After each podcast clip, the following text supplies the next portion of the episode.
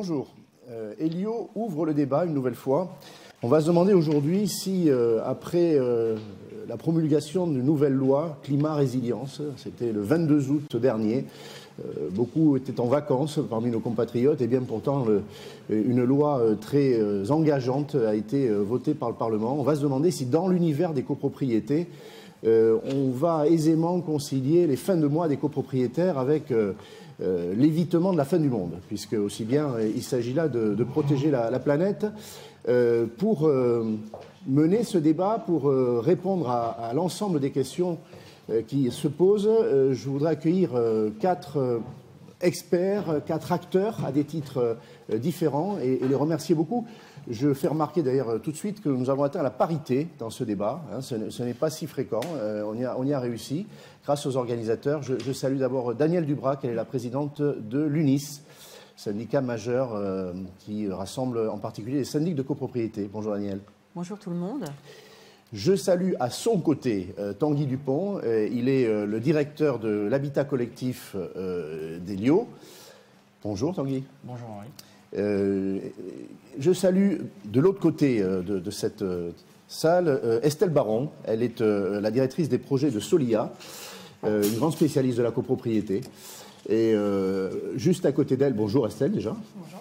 Je salue euh, enfin José de Jean Matteo. il est un acteur majeur, il représente une, une enseigne majeure de la copropriété, Procivis, dont l'un des métiers, ce n'est pas le seul, est la gestion de copropriété, le métier de syndic, sous l'enseigne IMO de France. Bonjour José. Bonjour Henri, bonjour tout le monde. Alors, quelques mots pour camper le décor il faut remonter à 2009-2010, euh, un pays, euh, le nôtre, la France, qui se veut exemplaire euh, en matière de protection de l'environnement, de maîtrise des dépenses d'énergie. loi Grenelle 1, Grenelle 2, une inspiration qui était celle à l'époque d'ailleurs du, président Chirac, et puis une séquence de 15 ans balisée par un certain nombre de euh, grands moments euh, législatifs euh, ou de débats non seulement nationaux mais, mais mondiaux. c'est la COP 21, c'est les engagements de 2015 pour le climat, c'est déjà une loi en 2015 de transition énergétique. Et puis, plus, plus récemment, je le disais en, annonce de ce débat, une loi climat-résilience du 22 août 2021 qui euh, très clairement euh, cible euh, deux grands univers, celui de la gestion locative et celui de la copropriété. Les deux, on va y revenir, étant en interconnexion. Hein. On, rappellera que dans nos villes, celles qui nous accueille aujourd'hui, par exemple, à la ville capitale, mais c'est le cas de, toutes les grandes villes, 60% euh, des logements euh, sont euh, la propriété d'investisseurs, c'est-à-dire sont occupés par des locataires. Donc deux univers qui sont évidemment visés par cette loi dont on va beaucoup parler. on rappellera que l'univers du logement et l'univers de l'immobilier en général sont coupables, bien malgré eux, hein, des émissions de gaz à effet de serre. 25% pour l'ensemble des bâtiments et de l'ordre de 15% pour les seuls logements, nos copropriétés euh, résidentielles. Euh, dans cette loi, euh, des obligations pour le parc locatif avec un calendrier, je le rappelle, non pas à nos experts, mais, mais peut-être à ceux qui sont moins familiers de ce texte, un calendrier qui va de 2022 pour les logements les moins vertueux, qu'il va falloir rénover sans qu'on ne pourra pas les louer, jusqu'à 2034. Euh, et euh, l'objectif de restaurer la vertu énergétique de l'essentiel euh, du parc. C'est plus de 20 millions de logements qui sont visés par, cet effort. Pour les copropriétés, un autre choix a été fait par le législateur. Ce n'est pas l'obligation, sous peine, comme pour les logements locatifs, d'être sanctionné, mais c'est la forte incitation avec des outils mis à disposition, outils diagnostiques, outils de programmation des travaux, euh, outil aussi pour favoriser l'épargne des copropriétaires. Voilà, donc deux, euh, deux, choix de méthode faits par le législateur, mais en tout cas un texte euh, extrêmement impliquant pour les, les copropriétés. le rouge est mis, et pas seulement celui de ma cravate, c'est de ça qu'on va parler. Alors, on va, au cours de ce débat, on est ensemble pour presque une heure et demie. Hein, euh, vous verrez que ce n'est pas trop pour l'ensemble des questions à examiner. On va parler de droit, on va parler d'argent, de financement, bien sûr, on va parler de pratiques professionnelles, celle des syndics de copropriété. On va prendre le pouls de l'opinion, c'est-à-dire qu'on est allé dans, la rue, on a fait des micro-trottoirs pour faire réagir. Alors ça ne vaut pas un sondage. Et on a aussi d'ailleurs des sondages pour éclairer euh, euh, notre réflexion. Euh, j'envoie tout de suite le premier micro-trottoir. On va faire s'exprimer un propriétaire bailleur qui réagit à cette future interdiction de louer si on n'engage pas les travaux nécessaires. On y va. Que pensez-vous de l'interdiction de location des passoires énergétiques? Eh bien, j'en étais informée euh, par euh, l'agence qui gérait effectivement la location de l'appartement. Et c'est bien pour ça que j'ai pris la décision effectivement de le mettre en vente. Pourquoi? Parce que effectivement, il y a trop de contraintes, euh, sans aucune information autour. Donc pour moi, c'est le sujet devient de plus en plus complexe, sans information. Donc voilà, moi j'aime les choses simples, claires. On m'informe, je prends une décision. Aujourd'hui, je n'ai pas d'information, c'est compliqué, je vends. Alors, je disais, le rouge et mis, euh, l'illustration est parfaite. On a là quelqu'un qui, propriétaire bailleur, copropriétaire bailleur dans l'un de nos immeubles collectifs, euh, lisant euh, ces nouvelles obligations légales, préfère se retirer, sortir du jeu. Voilà. Et, une femme qui est prête à vendre ce, logement locatif, à sortir de la copropriété dans laquelle elle avait investi. Euh, pourquoi aujourd'hui euh, ce, retard de la copropriété privée euh, est-ce qu'on va arriver à, le combler? Est-ce que cette priorité donnée par l'État est réaliste aujourd'hui? Est-ce que le calendrier qui, est installé est réaliste? Daniel Dubrac, au nom des, syndics de, copropriété, José pourra s'exprimer aussi tout au long du, du débat à ce même titre. Est-ce que ce qu'on appellera l'industrie immobilière, l'ensemble des acteurs. Ce sont les syndics, mais ça va être aussi les entreprises, hein, toute la chaîne des entreprises en bâtiment qu'il va falloir solliciter. Euh, est-ce que l'appareil de production, l'appareil de service euh, est euh, prêt? Est-ce que ça va pouvoir se faire dans les délais impartis? On a entendu beaucoup de réserves hein, pendant la construction de la loi. Vous avez mis des, des réserves, la loi est là aujourd'hui. Est-ce que vous vivez au nom de vos consoeurs et de vos confrères, cette loi comme une opportunité de démontrer votre rôle, d'être mieux reconnu? Est-ce que vous vivez ça comme une contrainte irréalisable? Est-ce que vous craignez pas même d'être dans le, syndrome du messager, c'est-à-dire que vous allez auprès des copropriétaires déjà apporter l'information précise sur les contraintes, et deuxièmement, vous allez être le bras armé pour les faire décider. Est-ce que euh, votre image, euh, à l'inverse d'être euh, restaurée ou valorisée, ne peut pas en pâtir? D'abord, nos, métiers sont des métiers qui vont informer et qui vont conseiller pour que la décision de, rénover, puisqu'on est en train de parler de ça, soit prise au bon moment. Et donc, pour prendre une décision, il faut pouvoir savoir pourquoi est-ce qu'on la prend, comment est-ce qu'on va la financer, comment est-ce qu'on va la planifier. La loi climat et résilience, elle est là. On a beaucoup lutté sur le calendrier. Le calendrier 1er euh, janvier 2023 et euh, nous inquiète évidemment, puisque ça, c'est complètement, ça nous paraît euh, irréaliste. Mais on a informé. Et donc, comment faire pour que cette contrainte soit considérée comme quelque chose qui va être faisable puisque c'est quand même une contrainte, vous l'avez expliqué, il y a des grands enjeux, les enjeux de la neutralité carbone, les enjeux du dérèglement climatique, il y a des objectifs de développement durable qui sont édictés par l'ONU, euh, la lutte contre l'inégalité sur le climat, on a quand même des problèmes au niveau du climat, de la consommation d'énergie, l'énergie coûte de plus en plus cher, on l'a vu, on l'a entendu récemment, et puis aussi de la préservation de la planète. Une fois qu'on a dit ça, il va bien, falloir faire des diagnostics il va bien falloir faire comprendre que cette contrainte va être une opportunité.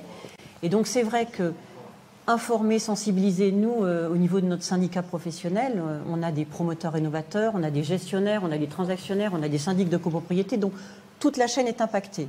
Puisqu'on a l'histoire du diagnostic de performance énergétique, déjà dire à chacun des propriétaires qu'ils aient une maison individuelle, un logement euh, individuel ou un logement euh, dans un habitat collectif, déjà calculer son étiquette pour voir un petit peu où est-ce qu'il en est, avec toutes les discussions qu'il y a sur le, DPE actuellement, mais au moins savoir où il en est.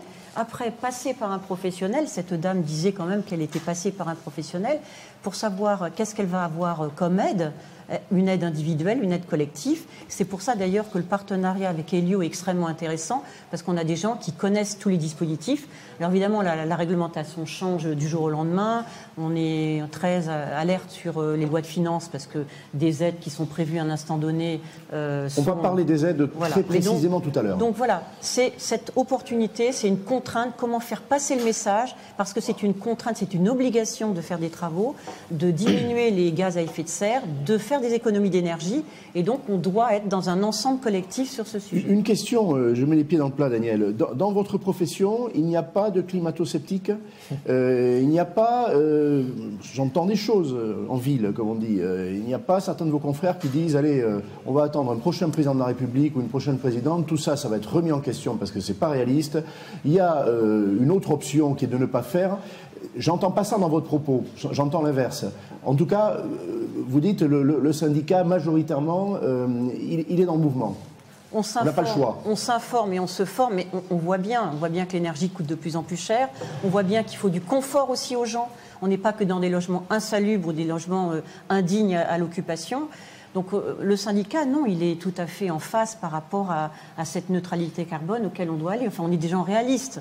Après, le côté, euh, je vais faire des économies, l'a souvent emporté auprès de nos usagers, nos locataires, nos copropriétaires, parce que je vais faire des travaux, donc du coup, je vais faire baisser la facture.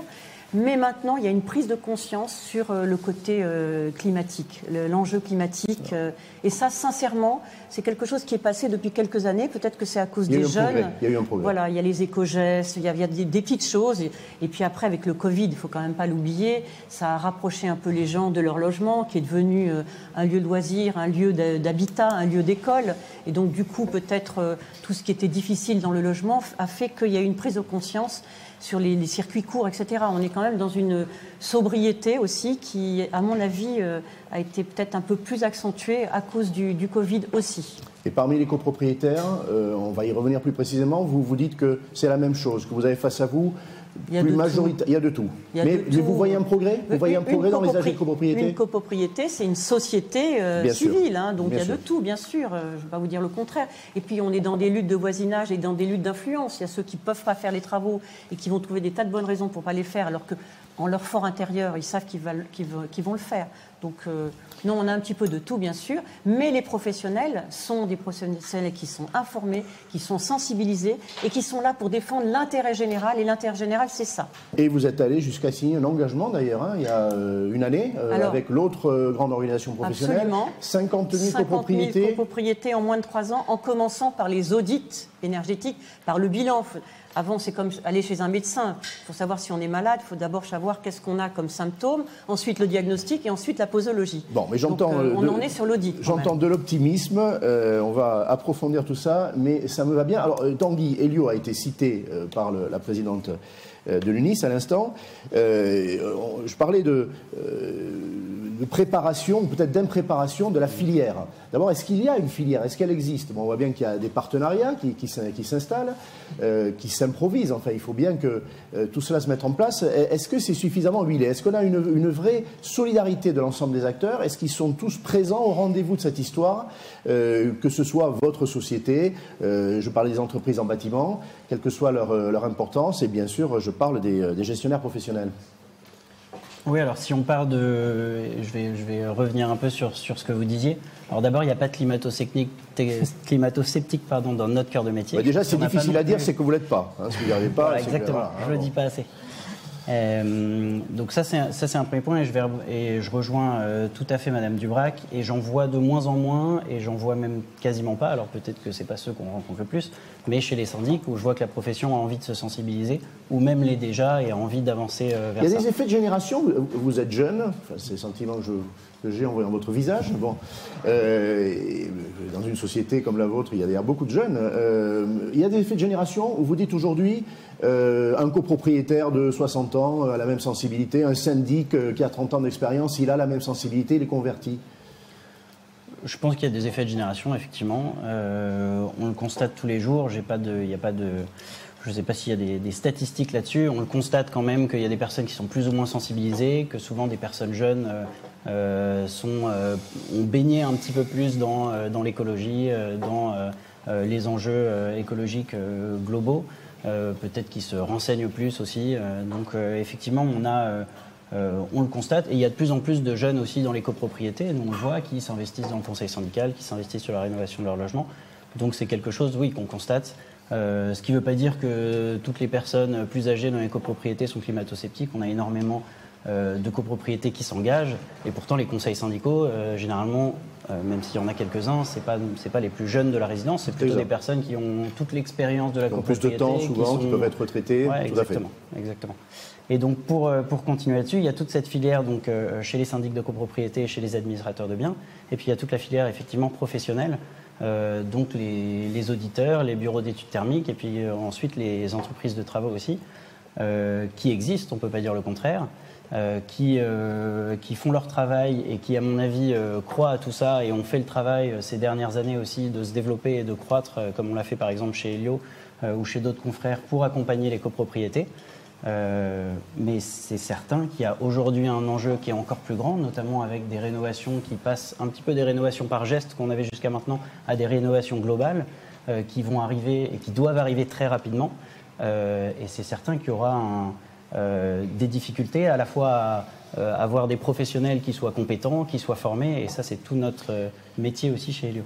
Alors, on va euh, retourner euh, dans la rue euh, et on, va entendre un copropriétaire. On va voir si votre optimisme est, partagé. On va voir, alors cela dit, Tanguy vient de parler de, complexité, c'est peut-être ça qui aujourd'hui est retenu par les copropriétaires. Ils ont peut-être le sentiment que ce n'est pas si simple. On y va. Engager des travaux de rénovation énergétique, une démarche complexe. Faut voir toutes les arcanes de l'administration, c'est une version Astérix. Hein.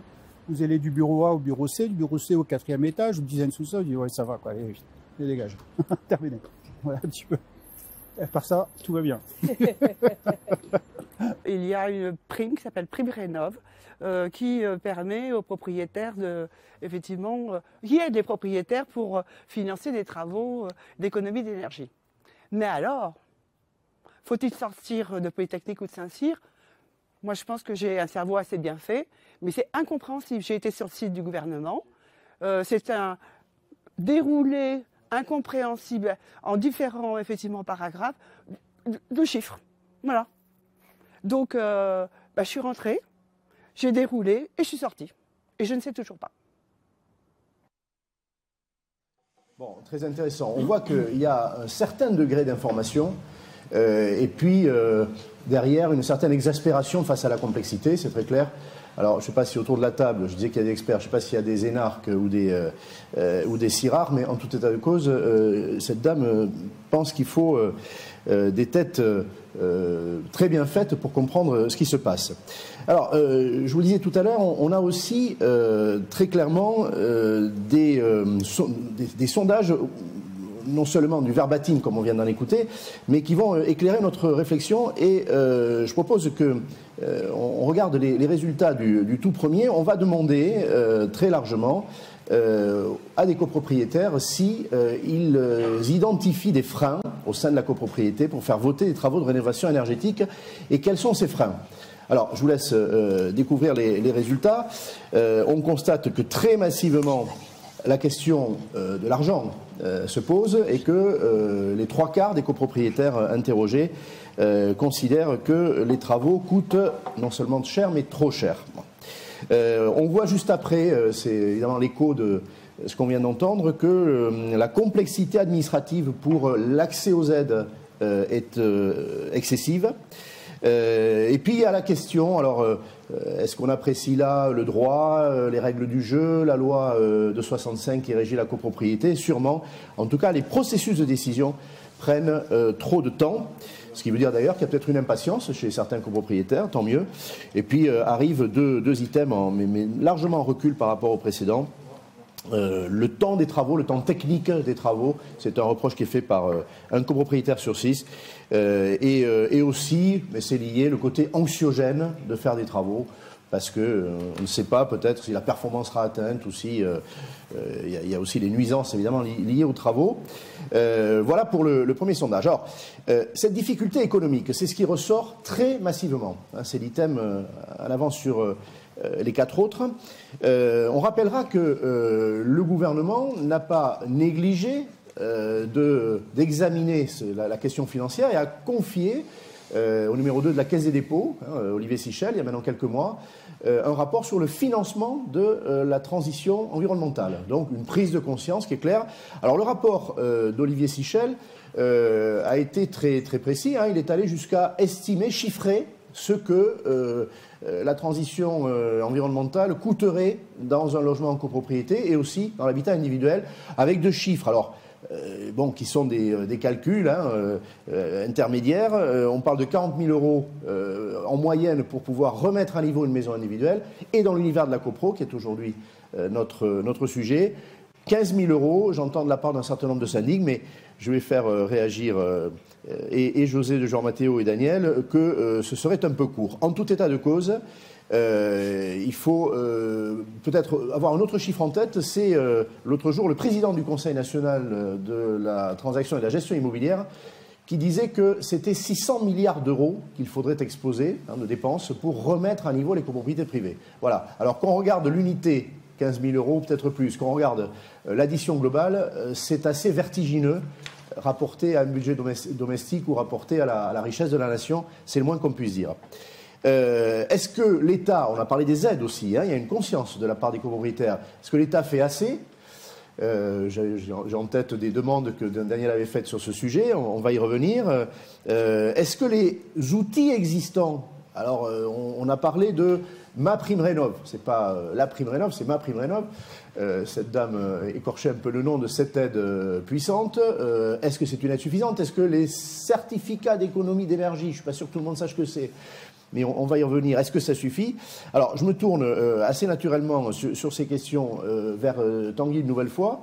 Qu'est-ce qu'on peut dire sur les aides existantes, leur degré de connaissance, leur puissance ou leur insuffisance?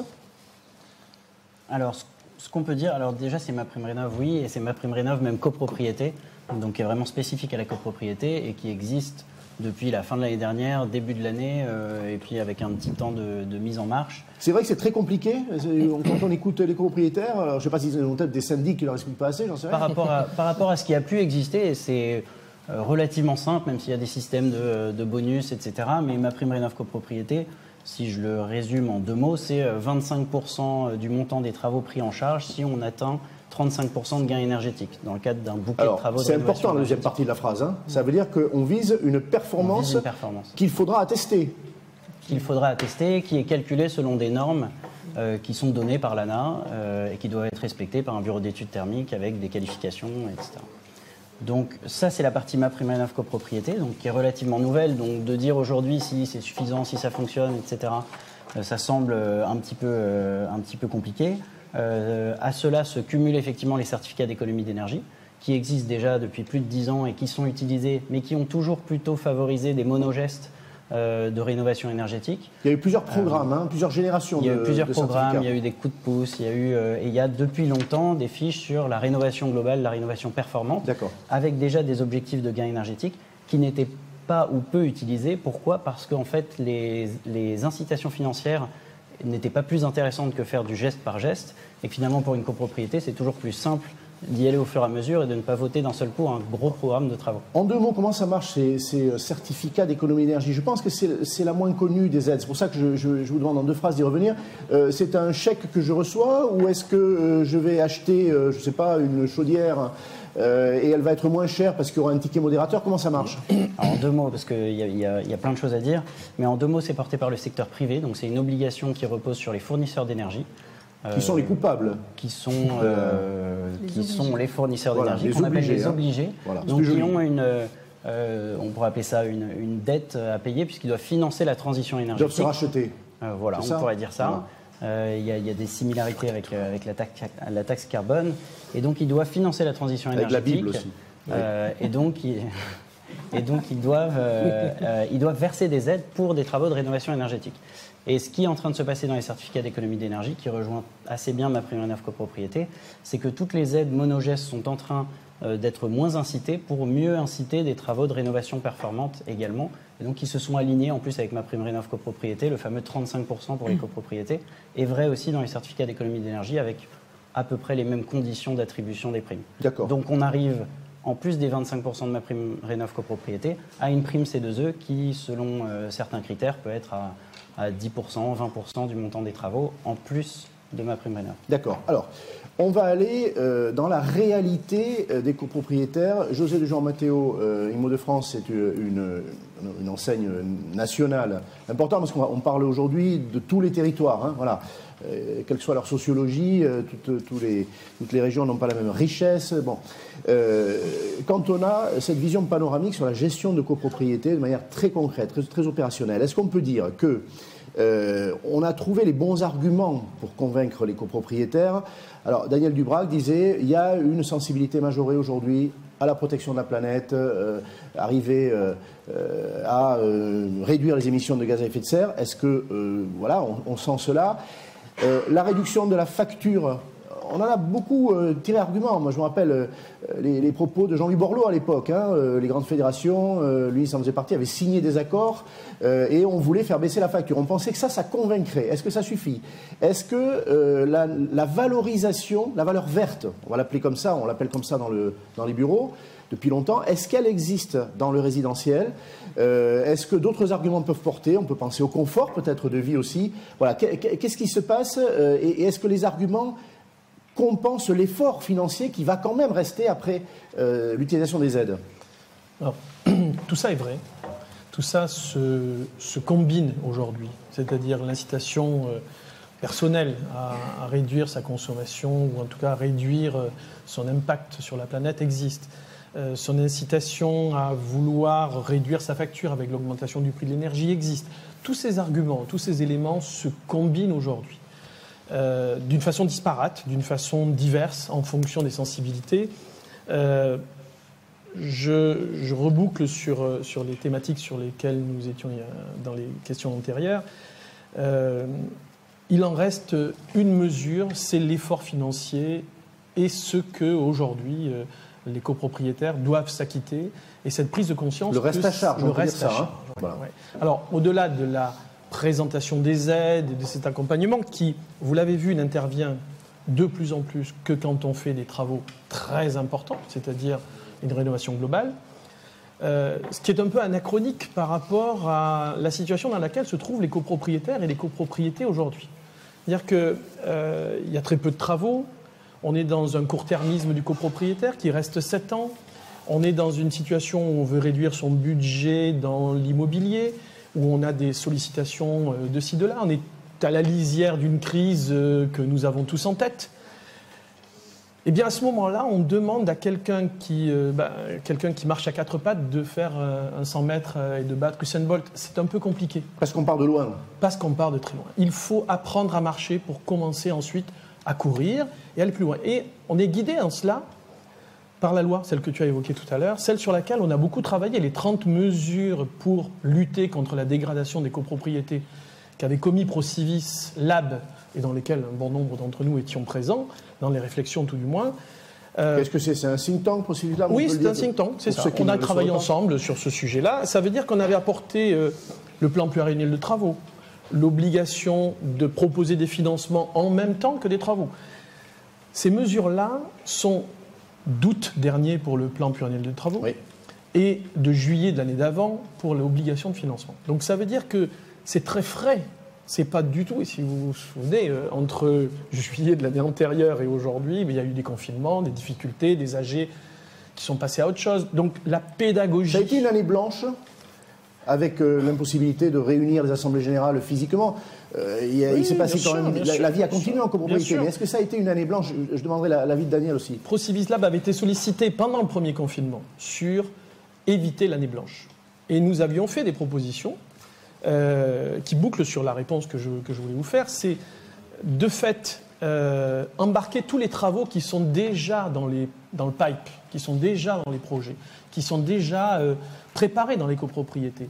Les verdir, c'est-à-dire passer d'un ravalement à un ITE, c'est-à-dire une rénovation énergétique par l'extérieur, passer d'une modification de la toiture à une isolation. Ça, c'est un effort qui est à la mesure, qui est très facile à faire. Et on avait proposé. C'est pas la politique des petits pas? Ben, C'est celle où on apprend à marcher. C'est celle où tout simplement on a une capacité financière à faire face. C'est celle juste de la réalité dans laquelle se trouvent les habitants et ceux court-termistes. C'est-à-dire qu'un effort mesuré peut être fait par quelqu'un qui va vendre dans les deux ans, parce qu'il va changer. mais qui ne sera pas réalisable s'il doit faire 3 4 fois plus d'investissement dans son bien. On parlait d'âge tout à l'heure. C'est vrai aussi qu'on peut se dire quelqu'un qui, par l'âge, a une moindre perspective, il faut dire les choses comme elles sont, euh, peut préférer une plus grande modestie, on va dire, dans le. Oui, dans mais le- la, situation, la situation financière pourrait venir compenser ça. Je veux dire par là que Exact. le jeunisme n'a pas. Exact. Enfin, je pense pas que. Enfin, je- bien sûr, j'ai un avis, mais le jeunisme n'a pas son sens là. On est confrontés tous, quels qu'ils soient. Et euh, personne âgée a aussi des petits-enfants, des enfants, et la préoccupation qu'ils ont pour les uns et pour de les autres. transmettre le bien. Et tout- D'accord. non, de leur vie à futur, dans de bonnes conditions et, prim- et premières. Ils n'ont pas fait ça que pour mourir, ils ont fait ça aussi pour survivre avec eux. Donc, euh, ce que je veux dire par là, c'est qu'on avait proposé à ce que ma prime rénov se déclenche à 20%, pas à 30%. Là, on parle De on en revient 35. aux 35% Voilà. de performance. On proposait qu'elle se déclenche à 20%. Ça manque de, pour, pour, pour toi, ça manque de réalisme. C'est juste un peu trop loin. exigeant. C'est le pont trop loin. Euh, le mieux, quelquefois, l'ennemi du bien, on en parlait juste avant la réunion, eh bien ça s'applique On là. retiendra cette phrase le mieux est l'ennemi du bien. C'est le pont trop loin. On sait tous que, bien sûr qu'on voudrait un 100% de la rénovation, mais apprenons à marcher, et le plan pluriannuel de travaux est un guide pour ça. Il est décennal, on le rappellera. hein. Ben, ça veut dire que une dans visée les à 10 dix- ans. sur les 10 années qui viennent, je pourrais coordonner ces étapes, parce que financièrement, je pourrais y faire face. Mmh. C'est juste que, prenons la situation inverse. Je force, j'incite, euh, je contrains. Quelle est la situation à l'arrivée? Ben, C'est des situations de copropriétaires avec des impayés, des situations contentieuses, des copropriétés qui vont petit à petit se dégrader parce que les services ne vont pas pouvoir être assumés. Le cercle de la dégradation, celui contre lequel on veut lutter, est le plus important à mon avis. Alors, on va, on va y revenir euh, tout à l'heure, on va y revenir parce qu'on va parler de, de l'approche sociale et on va le faire euh, en particulier avec, euh, avec Estelle.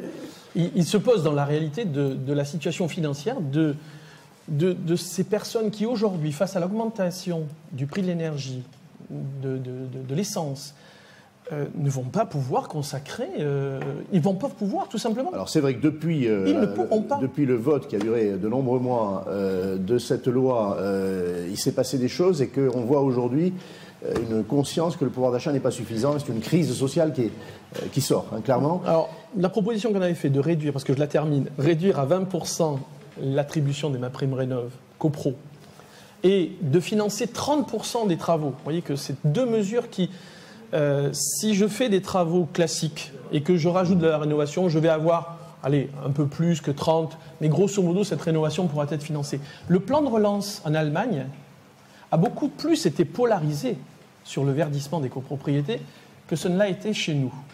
Il faut en prendre la mesure et la volonté. Euh, la question de la valorisation euh, du bien, est-ce que c'est un, argument Daniel, on a entendu, euh, et c'est vrai qu'on en parle moins, réduction de la facture, c'est pas une contrepartie suffisante. Euh, quand on voit les efforts qu'il va falloir faire, le reste à charge, et qu'on dit mais vous allez baisser votre facture peut-être de 20 ou 25%, ça ne suffit pas. La valorisation du bien, est-ce que c'est un argument qui porte? Est-ce que les copropriétaires aujourd'hui, on peut faire jouer cette corde sensible en leur disant ben, oui, vous allez non pas dépenser mais investir en fait, et valoriser votre bien in- individuel et naturellement aussi le- l'immeuble collectif On, on s'emploie à faire comprendre ce que veut dire valeur ve- verte d'un bien, c'est-à-dire au-delà de la valeur vénale, la localisation du bien, euh, les services autour Oui. du bien. Oui. Là, c'est vraiment le fait, la qualité finalement du logement dans lequel on va habiter, une qualité qui soit une qualité liée à l'environnement, mais aussi au confort. On parlait de vieillissement de la population, donc ils seront bien contents que le logement soit bien confortable à cet effet. Donc oui, la valeur verte, c'est quelque chose que l'on dont on fait la promotion parce que ça a à la fois euh, cette euh, valorisation financière, mais aussi une valorisation par rapport aux aspects d'écologie. Sur les, problèmes de financement, on a parlé de ma prime rénov. En copropriété, c'est quand même pas trop encore déployé. Il faudrait que tous les copropriétaires y aient aient droit à cette prime, en l'occurrence euh, les locaux commerciaux, de façon un peu plus incitative que ça n'est aujourd'hui.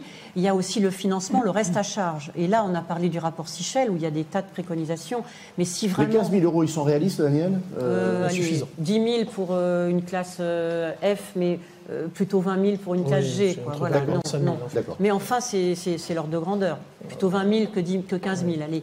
Mais euh, ce- ceci étant, donc, trouver des emprunts communs dans l'habitat collectif, parce qu'en fait c'est ça, c'est le propriétaire euh, bailleur euh, euh, privé dans l'habitat collectif qui nous pose problème. Ça c'est un vrai sujet. Il y a de la réglementation bancaire qui fait qu'on ne peut pas faire des choses. Et donc ça, vraiment, nous, on avait fait des propositions aussi sur les primes rénov, parce que comme il y a la loi de finances qui régulièrement change la nature des travaux, change le montant de la prime. Donc sanctuariser cette prime, la pérennisation. Une fois qu'on l'a votée, euh, et il faut la voter au, moment des travaux, il faudrait la connaître au moment des travaux. Et, ça, c'est vraiment la charge des AMO, euh, des, partenaires comme Elio ou le réseau FER qui donne des informations. Une fois qu'on l'a, on l'a jusqu'au bout, même si on ne fait pas les travaux dans l'année euh, après. Alors, un sondage Elio va nous démontrer ou pas que vous avez raison sur la sensibilité de vos clients à la valeur verte. On va le regarder tout de suite. On va regarder si l'étiquette énergétique compte euh, lorsque on achète un bien. Voilà. Alors, je ne veux pas vous faire de peine, euh, surtout, surtout à Daniel, euh, mais ça peut être un objectif, ça doit être un objectif sans aucun doute des syndics. Mais aujourd'hui, et en tendance, je crois que ça s'améliore, on voit quand même que pour 85% de ceux qui ont répondu, euh, la vertu énergétique euh, n'a pas été une aide à la décision d'achat. On parle de, biens en copropriété. Voilà, alors euh, ça veut dire qu'il y a du travail. Vous avez sans doute raison sur le, poids de cet argument, hein, je vous ai incité à le dire, mais on n'y est pas encore tout à fait. alors, sur le, retour sur investissement, bon, une sensibilité qui est, qui est réduite. sur le retour sur investissement, il ne faut pas le négliger il a un impact surtout sur la capacité des habitants à rester dans le bien dans lequel ils sont. C'est-à-dire que l'augmentation des prix de l'énergie amène à ce que on commence à avoir, euh, d'abord on le voit sur les copropriétés difficiles, mais sur les autres copropriétés, des coûts de charges euh, qui augmentent et, donc euh, des, copropriétaires qui vont commencer à avoir des difficultés à faire face à ces, à ces charges. Le syndic, il est, il est crédible sur la maîtrise des charges. On vous attend beaucoup là-dessus. Hein, c'est vraiment un critère, c'est un critère de choix. L'efficacité d'un syndic, on peut la mesurer à ça. Donc là-dessus, vous avez un levier pour dire euh, rien ne va plus, il faut, il, faut engager des travaux pour réduire vos factures, enfin la facture collective et vos factures individuelles. Alors là, la démonstration avec Elio est tout à fait intéressante parce que je, reviens euh, sur l'alchimie technique du financement des travaux. Si on, on va voir des copropriétaires en imaginant que le remboursement, et on ne fait pas de travaux pour euh, l'hypothétique rendement des travaux. On fait des travaux pour d'autres raisons que l'hypothétique rendement des travaux. Par contre, on a besoin de structures comme Ilio parce qu'aujourd'hui, faire face à des rénovations euh, énergétiques ou des rénovations qui intègrent l'énergie, euh, prend en considération ce que dit la dame est tout à fait pertinent, c'est-à-dire que même si ma prime Rénov CoPro est simple, nos copropriétaires ont du bon sens. C'est compliqué. C'est clair. Et donc aujourd'hui, la préoccupation première, je dirais même avant la technique de ce qu'il faut faire comme travaux, c'est ce que l'on pourra financer, comment cela pourra être financé. Cette AMO financière, on l'avait demandé dans ProCivis Lab, donc j'insiste vraiment, cette AMO financière est première. Il faut commencer par savoir ce, ce que l'on peut acheter pour ensuite pouvoir le faire. Euh, on aimerait tous avoir une, je sais pas moi, une Ferrari, euh, mais, on finit par une, mais on finit par une Twingo parce que ce que l'on peut avoir, c'est une Twingo. Eh bien, ça, c'est aussi une analyse qui est faite avec Helio. Ils ont des capacités techniques, des accompagnements. Euh, cette AMO financière est première avant toute autre approche pour le syndic. Alors, ça lui permet d'avoir une pédagogie sur la réduction, sur le montant du reste à charge, sur tout le reste qui est décliné, sur la ressource à aller chercher auprès d'un financement euh, bancaire. Cette articulation financière, je dis, part aujourd'hui, euh, non pas de l'analyse du bâti comme avant, mais de l'analyse financière du possible. Estelle, euh, je ne t'ai pas encore donné la parole. là, le, lien est, immédiat. On, a parlé aussi de copropriétaires à faible revenu ou à très faible revenu. On est, très loin effectivement de ceux qui peuvent souhaiter ou la Ferrari ou la Rolex, hein, pour reprendre ces, mauvaises euh, images. Euh, en tout état de cause, euh, il y a ceux qui comptent. Alors, qui peuvent être des copropriétaires bailleurs, hein, pour qui le rendement locatif va être important. Et le rendement locatif, il est le fruit d'une équation. Donc, si on engage des, dépenses, voilà, il va être euh, amputé, euh, même s'il y a une fiscalité euh, qui, favorise les travaux. On pourra d'ailleurs porter un jugement sur cette fiscalité. S'ils sont copropriétaires occupants, mais copropriétaires pauvres, voilà, qu'est-ce qui, se, passe aujourd'hui? Parler de ceux qui ont les moyens n'a pas grand intérêt, hein, même si c'est l'approche macroéconomique qui nous est conduit. Et pour tous les autres, ceux qui souffrent d'une érosion du pouvoir d'achat, c'est les classes intermédiaires, hein, sans aller jusqu'au plus, jusqu'au plus fragile. quelle sensibilité on a Solia, c'est une, association, un réseau associatif, qui est auprès des syndics et des copropriétés, et puis qui a ce regard-là particulier sur euh, euh, euh, les, plus fragiles des, copropriétaires. Oui, effectivement, le, mouvement Solia intervient sur, l'amélioration de l'habitat au sens large et sur l'accompagnement dans tout ce qui concerne l'amélioration de l'habitat.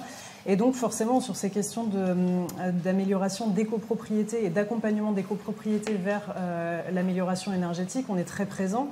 Et euh, on est en accompagnement, alors à la fois euh, des collectivités euh, territoriales, quand elles ont des dispositifs cibles qui permettent d'intervenir et de, mettre un focus un, instant T et de pouvoir accompagner de façon massive ou de façon ciblée certaines copropriétés avec des, axes privilégiés, ou dans le droit commun, ce qu'on appelle dans notre jargon le diffus, pour toutes les copropriétés avec les aides de droit commun pour les accompagner effectivement dans des projets de rénovation. Après, euh, il y a beaucoup de choses qui ont déjà été dites. Effectivement, euh, la première étape, c'est de, réaliser un audit, de pouvoir programmer intelligemment les travaux, de savoir d'où on part, où on peut aller, effectivement, jusqu'où on peut aller, mais par quelles étapes on peut passer pour, euh, y aller, pour savoir ensuite quelles sont nos capacités financières en fonction de la capacité contributive des copropriétaires à un instant T, donc en fonction de la composition de la copropriété, puisqu'effectivement, on a des bailleurs, on a des propriétaires. On a parlé de propriétaires pauvres. Dans notre jargon, nous, on parle de modeste ou très modeste en fonction des critères de l'ANA, puisque ça, c'est des critères qui sont établis à partir On parle de déciles aussi de revenus hein, euh, dans la classification de l'INSEE. En tout cas, euh, ceux qui sont dans les, euh, les, déciles du bas, on va dire. Hein. C'est ça. Et après, quand on est dans des, dans des critères de, modeste ou très modeste selon l'ANA, on peut déclencher aussi des aides et des aides complémentaires qui vont venir un petit peu abonder les aides de droit commun euh, pour certaines parties de la population pour les aider un peu plus favorablement. deux choses. Est-ce que vous croyez qu'il y a un doute euh, qui pourrait être majoré chez euh, ceux qui ont le moins de revenus sur l'objectivité des diagnostics? Daniel évoquait tout à l'heure un débat qui ne sera pas le central aujourd'hui entre nous, qui est la fiabilité du diagnostic de performance énergétique. Le gouvernement a refabriqué un nouveau moteur et, on va avoir un, nouvel outil, semble-t-il, fiabilisé. Mais est-ce qu'il ne reste pas un doute sans même parler de cet épisode-là, dans, la tête des copropriétaires, euh, est-ce qu'on nous dit la vérité? Est-ce que les outils sont effectivement aujourd'hui aussi fiables que quand on va, on fait un scanner, voilà, pour reprendre euh, la, vos métaphores, hein, et on sait si on est malade ou si on l'est pas? Il n'y a pas qu'un doute, il y, a des, vraies limites dans les diagnostics qui, euh, peuvent être réalisés aujourd'hui. Donc c'est vrai que cette, étape du diagnostic, elle est cruciale, mais aujourd'hui, elle est complètement sous-estimée. C'est très difficile de démarrer une réflexion d'un projet de travaux en finançant déjà la, partie diagnostique. Donc euh, les copropriétaires sont souvent tentés de faire un diagnostic au rabais, entre guillemets, un diagnostic rapide qui ne permet pas forcément d'approfondir et d'avoir une notion complète et, vraiment cohérente euh, de l'état des lieux pour pouvoir euh, amorcer une prise de décision. Le diagnostic, c'est à la fois un état des lieux qui est essentiel et à la fois un outil d'aide à la décision. Si on va trop vite sur cette étape-là, si on fait un diagnostic rapide peu cher, forcément, le niveau d'aide à la décision, il est moins performant. Il peut être financé, ce diagnostic. Il peut être financé. À notre avis, il doit être financé si on veut aller sur des diagnostics performants très complets qui peuvent être assez chers, effectivement. Aujourd'hui, il, euh, est, finançable. Il y a effectivement euh, des, aides qui existent pour financer un, diagnostic euh, complet, ambitieux alors oui, il y a des aides qui existent. Si on prend l'exemple de Paris, par exemple, on a un chèque à l'audit euh, sur Paris qui permet justement... C'est la ville qui... Euh, c'est la ville, c'est dans, un dispositif euh, spécifique sur la ville. C'est l'Agence parisienne du climat qui accompagne les copropriétés du territoire et qui peut financer justement cette partie étude diagnostique pour justement faire en sorte qu'elle ne soit pas dévalorisée, qu'elle ne soit pas sous-investie par les copropriétés, puisqu'on sait que c'est une étape indispensable de l'aide à les décisions pour bien calibrer un projet et bien établir son, le potentiel de financement qu'il y a derrière et la capacité à accompagner toutes les composantes, composantes de la copropriété, puisque Daniel Durac l'a rappelé tout à l'heure, une copropriété, c'est une multitude de propriétaires à un instant T qui doivent se mettre d'accord sur un projet, alors qu'il y en a qui sont sur le départ, il y en a qui viennent d'arriver, il y en a qui sont à la retraite et qui ont une baisse de revenus, il y en a qui viennent de s'endetter pour euh, acheter. Donc il faut réussir à les, mettre en cohérence, à les mettre d'accord autour d'un projet à un instant T. Est-ce que les, obligations euh, environnementales dont on parle ensemble aujourd'hui euh, peuvent abîmer ces communautés de faits et de droits que sont les copropriétés? En clair, Imaginons 20 copropriétaires et puis 3 qui euh, ont des très faibles revenus, qui sont en difficulté, et puis il y a un vote collectif, il faut suivre, euh, et on peut être mis euh, dans une situation extrêmement difficile. Est-ce qu'il est y a une crainte? Bien Vous vous intéressez à l'équilibre social des, des copropriétés? Bien sûr, c'est un, souci qu'on porte, nous, très clairement dans, dans ces réflexions-là. Aujourd'hui, nous, on est là pour parler d'habitat, pour parler de logement. Euh, les entrées dont on parle beaucoup et qui nous réunissent aujourd'hui, ce sont des entrées environnementales, de performance énergétique. On a parlé de gains énergétiques, on a parlé de 35% de gains énergétiques. C'est très bien, c'est très performant.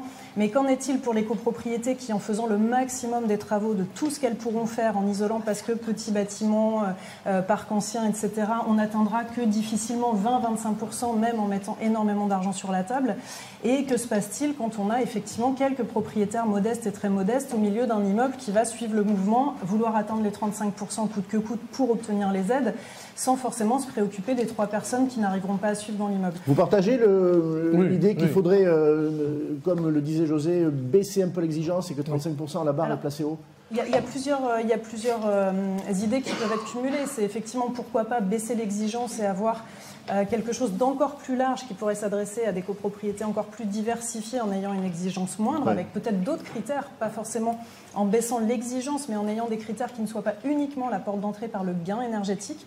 C'est-à-dire que l'effort financier par rapport à la valeur vénale de l'appartement qui est fait pour pouvoir le rénover et euh, le- l'entretenir énergétiquement peut être un critère intéressant à regarder.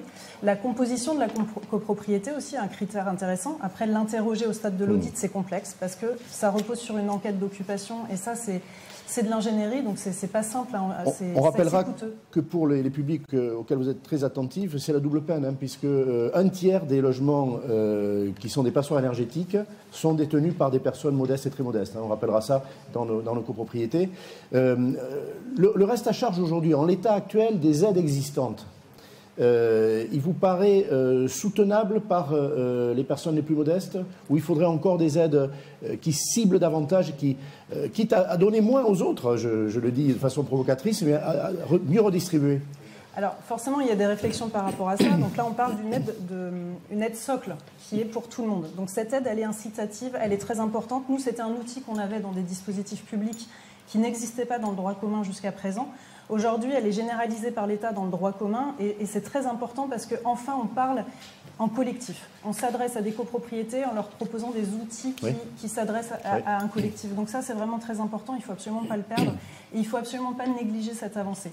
Par contre, évidemment, une fois qu'on a dit que cette aide collective socle, elle était un outil d'incitation très puissant, euh, nous, on pense qu'effectivement, il faut regarder comment on va majorer euh, les aides pour les propriétaires occupants euh, et très modestes. Alors là, vous parliez de euh, prendre dans le pot commun pour donner plus euh, aux modestes et très modestes. Alors, suggestion. ça, on connaît, on sait faire, c'est très complexe à organiser, ça s'appelle le mixage euh, dans nos dispositifs. Euh, c'est pas euh, toujours simple à instruire hein, comme aide parce que c'est euh, de la mécanique au cas par cas et ça fait euh, bouger tout le plan de financement dès qu'il y a une situation qui évolue. Euh, mais ça reste possible. Le mixage aujourd'hui n'est pas possible à ma connaissance dans le droit commun.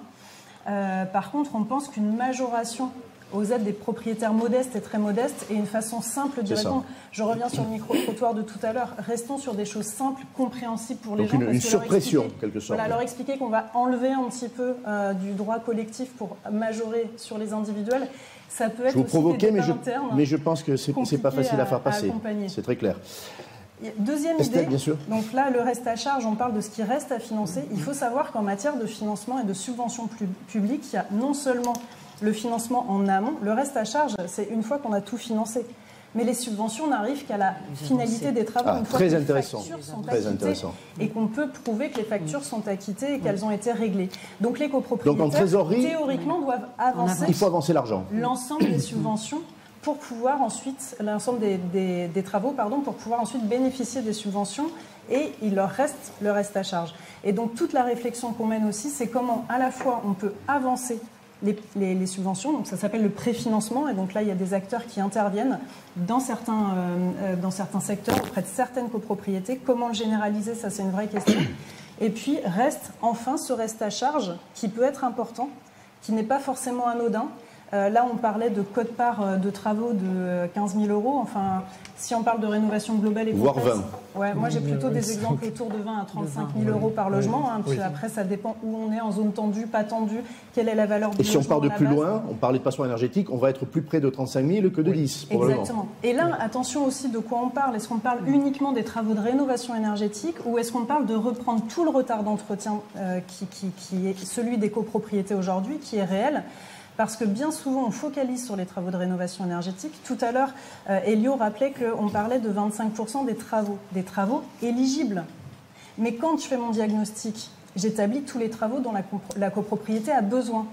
Et en fait, ce socle-là, tout n'est pas éligible à la rénovation énergétique. Il y a forcément des travaux que j'ai besoin de faire qui ne sont pas éligibles, mais qui sont nécessaires et indispensables avant d'envisager une amélioration énergétique. Donc, de quelle assiette de travaux on parle? De quel préfinancement des aides on parle et de quel financement éventuellement du reste à charge on peut euh, mettre en place derrière pour aider ceux qui ne pourraient pas assumer ce reste à charge. Alors, on va parler euh, vraiment du rôle de on va focaliser sur le rôle du syndic, sur l'efficacité du syndic. Et euh, encore une fois, et même si ça doit faire de la peine à certains ici, on va regarder un sondage que Elio a, souhaité faire euh, auprès des copropriétaires pour mesurer si euh, les syndics professionnels euh, font bel et bien des recommandations sur les travaux de rénovation énergétique et s'il y a une compétence en la matière. Alors, il est très simple à lire, hein, le, sondage. Daniel, je te demande de le regarder avec attention, ainsi que José, mais 82% euh, des copropriétaires prétendent euh, que les recommandations ne leur ont pas été faites par le syndic de copropriété. Euh, ça, m'évoque un courage qu'avait eu Daniel, ton homologue, hein, Jean-Marc Torolion, salon de la copropriété il y a deux ans. Hein, un sondage avait été fait par la, par la qui avait révélé que, de mémoire, 65% des syndics ne savaient absolument pas de quoi en parler. Alors, en deux ans, là, il y a, du progrès a été fait pour quantité de raisons. Mais bon, très clairement, je, me, tourne vers toi, Daniel. Comment tu réagis à ça? Euh, je, connais ta volonté, l'action du, syndicat. Euh, le résultat, en tout cas, il n'est pas, pas encore perçu. Euh, et, effectivement, tout à l'heure, je, disais, est-ce que pouvez sortir par le haut, vous, syndic, de cette séquence transition énergétique ou l'inverse, je, vais citer Hugues Périnet-Marquet, hein, je, l'ai cité sans le nommer tout à l'heure, président du Conseil national de la transaction et la gestion immobilière, et puis bon, un, grand juriste de la copropriété. Euh, et, euh, euh, il, a signé un, livre, il a signé une préface, pardon, d'un livre dans lequel il, dit la chose suivante une conception de l'écologie qui pourra apparaître à certains copropriétaires, donc ce qui se passe aujourd'hui, c'est une conception de l'écologie qui pourra apparaître à certains copropriétaires comme punitive. elle prend en otage un syndic qui se retrouve entre le marteau et l'enclume, lui qui était déjà le percepteur de charge euh, devient par la grâce de la loi, sinon l'ordonnateur des dépenses, du moins celui qui doit constamment rappeler aux copropriétaires leur euh, nécessité. Euh, alors, le moins qu'on puisse dire, c'est qu'il y, a une grande lucidité. Hein, il n'est pas syndic, mais c'est un grand observateur de la copropriété. José, si tu veux, parce que tu boues et ensuite je, je, je, suis. ce risque-là existe si on ne prend pas les outils et si on ne fait pas la démarche progressive de mettre en mouvement les copropriétaires avec le plan pluriannuel de travaux, avec les étapes, si on n'apprend pas à marcher, si on n'apprend pas à se mettre debout, eh bien on, ne, fera pas cette course de la lutte contre la rénovation énergétique. Au contraire, on va avoir des syndics qui vont craindre de porter euh, des copropriétaires dans la difficulté, de porter euh, des situations difficiles à des copropriétaires qui vont de fait de refuser. De ne pas être élu peut-être, hein, tout simplement. À l'échéance, si on force, ce risque-là, il est mesuré, bien, évidemment. Alors que c'est une chance considérable, et c'est, euh, bon, dans, le réseau IMO de France, c'est ProCivis, c'est... Et puis l'UNIS et puis la FNIM sont dans ce mouvement. Je, ne privatise pas cette, énergie. Elle est commune aux fédérations, aux syndicats et à notre réseau d'avérer le rôle fondamental du gestionnaire dans sa copropriété. C'est cette fierté de, pouvoir conduire, euh, si, on revient je dirais, quelques années avant, au moment de la, de la, de la loi Auguet, de la loi de la 65, il y avait la fierté de son patrimoine. Euh, ils n'ont qu'une envie, c'est d'avoir cette fierté-là de nouveau en main. C'est-à-dire, oui, j'ai participé à l'amélioration de ce bien, oui, je suis fier de ce que j'ai réalisé, oui, je suis fier que mes copropriétaires soient contents et satisfaits, oui. Cette ambition du gestionnaire est vraiment l'évolution du rôle du syndic dans cette copropriété. Alors, il faut qu'il l'apprenne, c'est une vraie ambition. Daniel, je pense que euh, tu ne peux que souscrire à ce que José vient de dire. Euh, il invoque d'ailleurs un, avis collectif hein, des fédérations, les, les, grandes enseignes comme les syndics indépendants. Euh, je vais forcer le trait. Euh, est-ce qu'effectivement, euh, on ne peut pas imaginer une désintermédiation? Vous tenez très bien votre marché, les syndics, hein, on le rappellera, hein, c'est 85% euh, des copropriétés qui sont sous gestion professionnelle, déléguée. Est-ce qu'on peut, on peut imaginer que finalement les, les syndics se retrouvent dans une situation telle que des copropriétés préféreront se passer de leurs services euh, parce qu'ils viennent annoncer des mauvaises nouvelles, parce qu'ils les accompagnent pas assez. Voilà. ton regard euh, sur très concrètement et sans, et sans complaisance, c'est pas ton style. déjà, quand j'entends ce que j'entends, enfin, le, sondage, bon, c'est sûr qu'il y a du travail à faire. Voilà. Euh, on, gère, pied. on, gère, on gère beaucoup de communautés en fait, des communautés hétérogènes, locataires, propriétaires, même si le locataire n'a pas de pouvoir de décision, propriétaires bailleurs, des, des, personnes âgées, des personnes non âgées, des, modestes et des pas modestes. Donc tout ça, c'est vraiment compliqué, c'est très hétérogène, premièrement. Deuxièmement, je voudrais quand même savoir, dans le sondage, si le syndic a proposé, par exemple, le diagnostic technique global et combien l'ont proposé. En général, on l'a pratiquement tous proposé. et est-ce que ça a été voté? Voilà, parce que c'est quand même intéressant de connaître euh, sa, maladie, sa pathologie de son bâtiment, pour connaître les, mesures à prendre. Donc déjà, ça c'est. Sur la méconnaissance, peut-être, et l'inquiétude des syndics, il y a toujours la suspicion de faire des travaux parce qu'il y a des honoraires derrière. Certaines associations de consommateurs ne nous ont pas forcément aidés là-dessus. Il peut y avoir cette suspicion, mais on la met de côté. Ou elles vous ont aidé en, en crevant l'abcès et en te conduisant à dire que euh, voilà, c'est un sujet. Euh, en, revendiquant le rôle de tiers de confiance, parce que nous sommes un maillon indispensable dans la prise de décision qu'on le veuille ou non, y compris quand il y a des interventions publiques, quand il y a des aides publiques qui arrivent. à un moment donné, il faut être en Assemblée générale avec le point qui est mis à l'ordre du jour. Donc, il faut sensibiliser les, copropriétaires, mais avant, les professionnels. Évidemment, il y a toute euh, forme de formation sur le sujet. Les aides sont compliquées quand même, malgré tout. Enfin, c'est pas qu'elles sont compliquées, mais c'est tel type de travaux à tel moment, etc. Et donc, on a besoin de gens qui connaissent le sujet, parce que ça, les syndics ont peut-être peur de dire des bêtises ou euh, de dire voilà quelque chose est c'était vrai à un instant donné, c'est plus vrai, et du coup, il peut y avoir un problème de, confiance euh, qui, peut être un peu euh, euh, délité en matière de copropriétaire. Mais on a vraiment à gérer ce collectif. C'est un collectif avec des gens qui sont hétérogènes et il faut leur faire prendre la bonne décision au bon moment. Et sur l'entretien, c'est important. C'est important. Et après, il y a la rénovation énergétique. L'année du Covid a été une année blanche. Alors. Elle a été posée tout à l'heure. Oui, on n'a pris que des décisions de type travaux curatifs, mais absolument pas de travaux, je dirais, de on va y revenir. et encore moins de rénovation énergétique. On va parler euh, de votre matière de base qui est la loi, hein, les règles du jeu de la loi 65, maintes fois modifiées, euh, dans le sens plutôt d'ailleurs de favoriser depuis longtemps la rénovation énergétique. Euh, et on va voir ce que pense dans la rue un copropriétaire de cette facilité ou l'inverse de faire voter des travaux de façon collective. On en voit. Est-ce que vous arrivez à faire voter des travaux dans le cadre d'AG en visio? Moi, ça m'est arrivé de faire des AG en visio. Vu qu'il y a certains copropriétaires pour lesquels ça marchait pas, j'en avais un au téléphone, l'autre au téléphone portable en haut-parleur et certains en visio, mais sans caméra. Le son marchait pas bien, donc non, clairement, j'en ai fait deux, trois, mais j'ai arrêté. Impossible. Alors, euh, très intéressant, on, entend l'une de vos consoeurs hein, qui euh, dit la vérité, voilà, et qui décrit ce que vous expliquez, hein, euh, année très particulière. avec quels outils peut-on travailler aujourd'hui, sachant que de cette période, il va rester sans doute qu'on va peut-être vouloir moins d'assemblée générale physique, vous allez me donner votre sentiment, et, peut-être utiliser un peu plus dans ce domaine-là aussi le digital.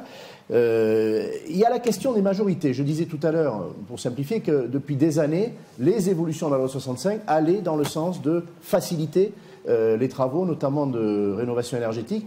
Qu'est-ce qu'il en est? Est-ce qu'il faut aller encore un petit peu plus loin? Sur ce sujet-là le, regard d'Estelle, est-ce que, avec tout particulièrement ceux qui sont les plus fragiles dans les copropriétés, qu'est-ce qu'on peut dire à ce sujet-là? Quid euh, des, modes de décision, euh, le rôle de l'Assemblée générale, sans doute aussi le rôle majoré des préparations de l'Assemblée générale, le rôle du Conseil syndical. Est-ce qu'il va falloir plus que jamais que les conseils syndicaux soient actifs, euh, pilotés par les syndics? Comment, comment tu anticipes ce qui va se passer? Alors c'est un peu le grand fantasme hein, de simplifier les décisions en Assemblée générale. Donc euh, c'est sûr qu'on se dit qu'en allégeant les Assemblées générales, on va peut-être fluidifier les décisions et permettre aussi des régularités de prise de décision. Il y en a même qui pensent que le Conseil syndical devrait euh, être décisionnaire dans ces matières-là. Je l'ai entendu de la part de syndics il n'y a pas très longtemps dans, les couloirs d'un congrès. alors bon, euh, on peut avoir un avis là-dessus. Ça, c'est le modèle anglo-saxon où la copropriété, c'est de la cooptation entre pairs. Donc on se choisit, on décide de vivre ensemble et effectivement il y a un board exécutif qui va prendre des décisions et qui va les décliner tout au long de l'année, qui va rendre compte. Euh, on n'est plus dans la démocratie. Donc disons que je ne suis pas sûre, en tout cas qu'aujourd'hui, ce modèle-là, il soit complètement adapté au modèle français où il n'y a pas de cooptation en copropriété et il ne faut pas non plus forcément euh, complètement fantasmer ces modèles-là qui sont intéressants, mais qui sont intéressants quand on est dans une certaine élite, un certain entre-soi qui fonctionne bien mais qui ne peut plus fonctionner très rapidement quand on n'est plus dans cet entre-soi et quand on est dans cette mixité, cette diversité de, fonctionnement, où on doit forcément euh, inciter chacun à s'intéresser à ce qui se passe dans la copropriété. Euh, nous, notre avis, c'est que euh, quand on est propriétaire d'un bien, il ne faut pas dénaturer la valeur de la propriété. Quand on est propriétaire d'un bien, prendre une décision une fois dans l'année en présentiel en assemblée générale, ça ne devrait pas être quelque chose d'excessivement aberrant et de compliqué à organiser et, et, de se mobiliser, soit pour participer à ce temps où éventuellement, si on ne peut pas y participer, donner mandat euh, pour pouvoir être représenté le, moment venu. Donc, euh, dénaturer ce, que représente une assemblée générale en, présentiel, c'est pas forcément souhaitable. Et une autre analyse qu'on a pu faire avec beaucoup d'acteurs qui ont travaillé sur euh, la, prise de décision de, gros projets en copropriété, c'est qu'en fait, pour que ces, projets fonctionnent, pour qu'ils soient ensuite euh, financer, parce qu'il ne suffit pas de prendre la décision, c'est évidemment forcément la première étape qu'on attend tous, mais après, derrière, il faut que l'argent rentre. Euh, souvent, on est sur des plans de financement qui peuvent durer plusieurs mois, on est sur des échelonnements de, de financement sur plusieurs mois. Donc, il faut que chacun ait conscience de ce qui est voté à un moment donné. Et pour ça, il faut que la décision soit autant que possible la plus collective possible. Donc il ne faut pas non plus trop abaisser les seuils de majorité pour éviter que les gens se désinvestissent et que les majorités passent trop facilement au risque de ne plus avoir à, devoir euh, justement organiser cette décision collective, à faire venir les gens et à les faire voter.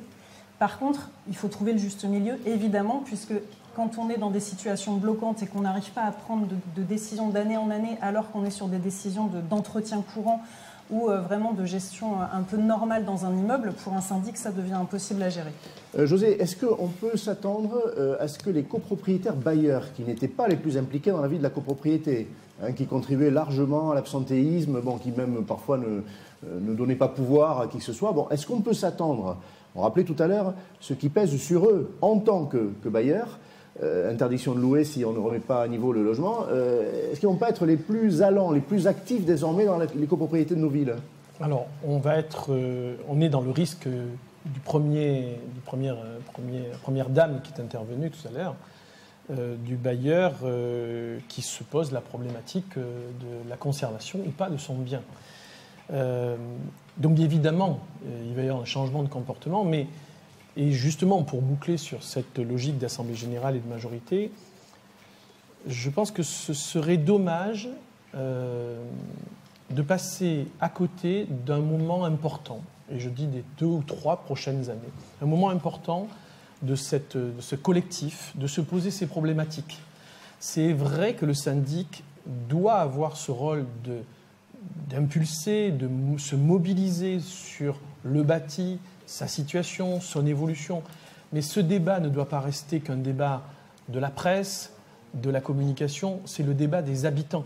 Hein, euh, Madame Dubrac évoquait les locataires, c'est le débat des habitants, c'est-à-dire le confort dans lequel on est, les copropriétaires qu'il soit bailleur ou occupant, c'est un débat dans lequel aujourd'hui on doit se verser. C'est compliqué, donc ça mérite qu'on en parle. C'est difficile à financer, donc ça mérite qu'on ait des professionnels qui nous accompagnent. C'est un sujet qui mérite un présentiel, voire une visio euh, pour ceux qui sont des bailleurs et qui ne peuvent pas faire 600 km pour venir. Aujourd'hui, la loi met à disposition pratiquement tous les outils pour que les copropriétaires participent. Euh, on a œuvré et on a insisté pour que on ait trois mobilisations qui aillent de concert celle du syndic qui doit se mobiliser dans ce moment, celle du copropriétaire, celle du copropriétaire qui doit se mobiliser, et celle de la collectivité qui doit veiller à ce que cette mobilisation se produise. On ne doit pas être l'un ou l'autre. Il y a une conjonction nécessaire de cette mobilisation sur ces décisions. Et les majorités, bien sûr que ces passerelles sont une complication, parce que si on n'a pas de quorum, si on n'a pas cette mobilisation, eh bien on tombe dans un vide. Elle était d'abord à l'article 24 les travaux de, rénovation énergétique. Elle est à l'article 25 avec une passerelle pour être technique, mais sans assemblée complémentaire. Donc si on n'a pas de quorum, on est dans un petit vide. Euh, euh, c'est vrai que dans ce moment de confinement, ces vides se sont produits.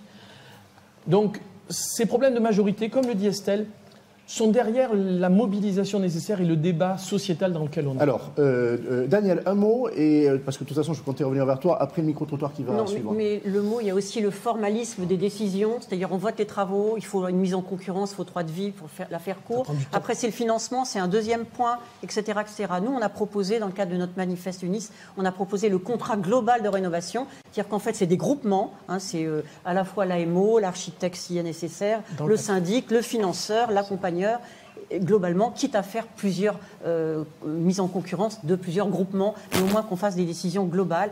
Sur la majorité, on y a réfléchi, on préfère revenir à l'article 24, quitte à mobiliser euh, un peu avant, en réunion informelle. Par contre, sur euh, le vote par correspondance exclusivement pour l'Assemblée générale, ça, on a bien demandé qu'il n'y ait pas de nouvelles dérogations sur ce sujet. Alors, on, va revenir à un sujet qu'on a déjà évoqué, chacun d'entre vous l'a fait, c'est euh, rénovation ambitieuse globale versus rénovation par geste partiel. Euh, on va creuser cette question-là parce qu'elle peut constituer évidemment un obstacle, s'il y a une crainte de devoir trop faire, euh, un obstacle à la, décision collective. Et on va dans la rue faire s'exprimer un professionnel sur ce sujet. Arrivez-vous à faire voter des travaux des rénovations globales? Il nous, faut des, il nous faut des partenaires qui, finalement, qui, qui gèrent pour nous toute la partie en amont du vote des travaux. Une fois que tout est géré avec euh, le montant des travaux, les éventuelles euh, aides qu'on peut avoir, le reste à charge, une fois qu'on a le, le, global, ça nous permet de, de pouvoir présenter en AG. Et là, en général, c'est bien construit, ça passe. Voilà. Mais sans aide et sans des bons partenaires, si on n'en arrive pas là, on n'y arrive pas. Alors bon, je disais dans la rue, c'est pas tout à fait dans la rue, c'est dans un congrès euh, d'une grande organisation professionnelle qu'on est allé euh, faire s'exprimer cette euh, syndic de copropriété. c'est mieux que dans la rue. sur ce, voilà, ce balancement, tout à l'heure, la phrase le mieux est l'ennemi du bien, hein, voilà, elle, tiendra. elle est très concrète, elle vient assez naturellement dans la, dans la bouche d'un syndic de copropriété, c'est ce qu'on vient d'entendre. ton regard là-dessus, rapporté aussi aux aides existantes, puisque ma prime rénov aujourd'hui, euh, ça n'est pas euh, nécessairement l'incitation à faire une rénovation globale. On peut très bien, si on fait un geste, être attributaire de ma prime rénov. Qu'est-ce qu'il faut penser de ça? Système des aides euh, et, dans le réalisme, conduire petit à petit, évidemment, à traiter globalement le, le mal, mais peut-être façon échelonnée. Ton regard? Alors d'abord, en copropriété, sur ma prime rénov copropriété, c'est vraiment la rénovation performante qui est poussée. Donc, quelque part, euh, dans les professionnels de la filière, on n'a plus vraiment le choix, puisqu'il y a ma prime rénov individuelle pour des travaux individuels, mais pour les travaux collectifs, c'est ma prime rénov copropriété, donc c'est 35%. Et donc, euh, effectivement, le mieux est l'ennemi du bien. On a fait beaucoup de rénovations par geste euh, avant et maintenant, il se trouve que c'est pas suffisant, qu'il faut aller plus loin et que c'est pas assez rapide. Maintenant, évidemment, il y a toutes les, tous les obstacles qu'on a, qu'on a donnés. Il y a la difficulté de prendre des décisions, il y a la sensibilisation qu'il faut faire. Il y a le financement, notamment pour les très modestes et modestes, qui est un petit peu pris en compte, on ne l'a pas dit, donc je le, dis ici, euh, pour les très modestes et modestes, puisqu'ils ont aussi 1500 euros et 750 euros d'aide complémentaire dans le cadre de ma prime rénov copropriété. Donc ce que j'appelle la, surpression, ça existe avec ma prime rénov aujourd'hui. Sur des codes parts à plus de 10 000 euros. Euh, en moyenne, euh, on est loin des, effets de solvabilisation attendus. Bon, une petite nuance sur l'enthousiasme, mais enfin bon, ça existe. Ça, existe, et on attend ça existe, donc l'État quelque chose existe. Mais important de le dire. Et en tout cas, le point est enfoncé. On peut imaginer améliorer ce système, il existe.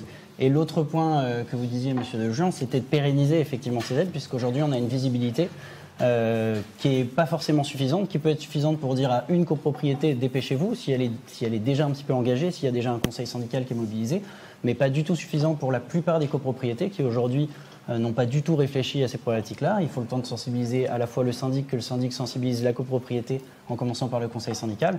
Et donc en ayant 2-3 ans de visibilité sur ces aides euh, et des montants qui aujourd'hui ne sont pas suffisants, on l'a vu au début avec le rapport Sichel, on n'a pas vraiment la possibilité en tout cas de massifier cette rénovation énergétique. D'accord, c'est clair.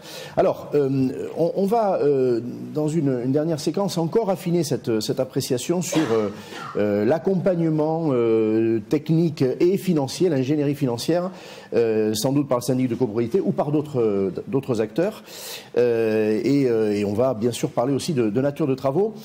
Alors, regardons un, sondage, une partie du sondage réalisé par, Elio, euh, qui va euh, nous révéler de manière fine euh, les projets de rénovation énergétique des, copropriétés. Quel type de travaux comptez-vous réaliser? Voilà. Alors, on voit que ça, rejoint des, propos que vous avez tenus, hein, José, encore tout à l'heure. À 48%, donc presque la moitié des copropriétaires parlent d'une isolation des murs par l'extérieur qui semblent être projetés dans leur euh, copropriété. On parle ensuite de euh, l'isolation de la couverture, de la toiture, pour un tiers d'entre eux. Changement de chaudière, euh, un cinquième. rénovation globale, 19%. On est loin du compte. Il y a encore du travail à faire, de, conviction, mais sûrement aussi d'amélioration des moyens.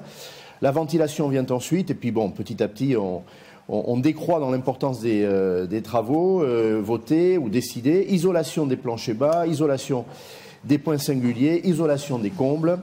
Euh, changement de LED, calorifugage, voilà, c'est ce qui, c'est ce qui vient ensuite en queue de, peloton.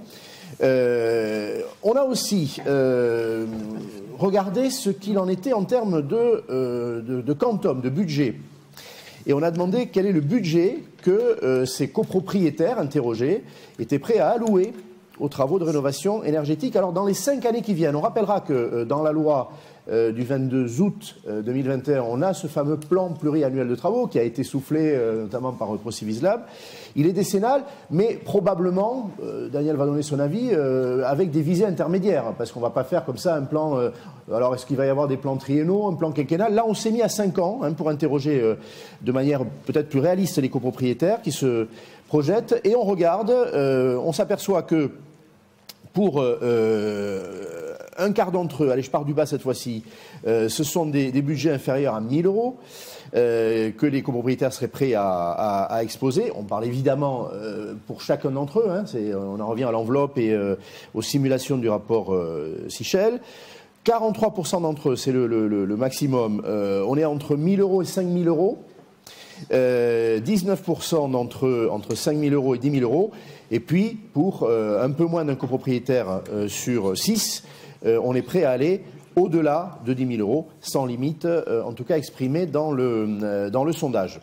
alors, ça veut dire quoi? Ça veut dire que majoritairement, les copropriétaires ne sont pas prêts à exposer. Alors, il faut préciser, est-ce que dans la tête des répondants, c'est le reste à charge? Est-ce que c'est la facture euh, leur cote-part qui pourra être évidemment euh, réduite euh, par des aides?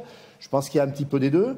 ce qui est sûr, c'est qu'il y a effectivement un enjeu aujourd'hui de sûrement de, ou de booster les aides ou de booster la conviction des, des syndics. José, ta réaction à, ces deux types de réponses sur deux, deux, sujets corollaires On a fait un mini commentaire avec, euh, avec Estelle aparté, instantanément. on l'a pas entendu. Et qui est, et qui est, euh, qui effectivement 68%, 70% sont prêts à faire l'entretien courant.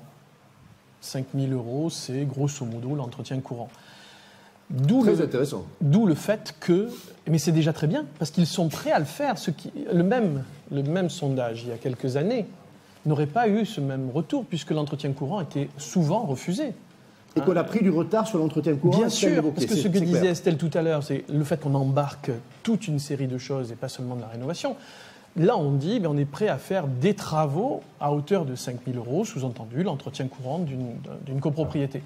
D'où le fait qu'il faut vraiment aider ces gens-là à faire peut-être le complément, peut-être qu'ils sont prêts à faire 6 000 ou 7 000, hein, bien sûr. On a toujours, euh, on dit toujours un peu. Mais avec une mobilisation euh, d'aide qui permette de passer ce cap. Et de passer ce cap, vous voyez bien que s'ils ont mis à 5 000 et qu'ils vont à 6 000, il feront un effort, mais les mener à. parce qu'ils n'ont pas atteint 35 euh, comme le disait Estelle, dans un certain nombre de cas, ça ne pourra pas être atteint.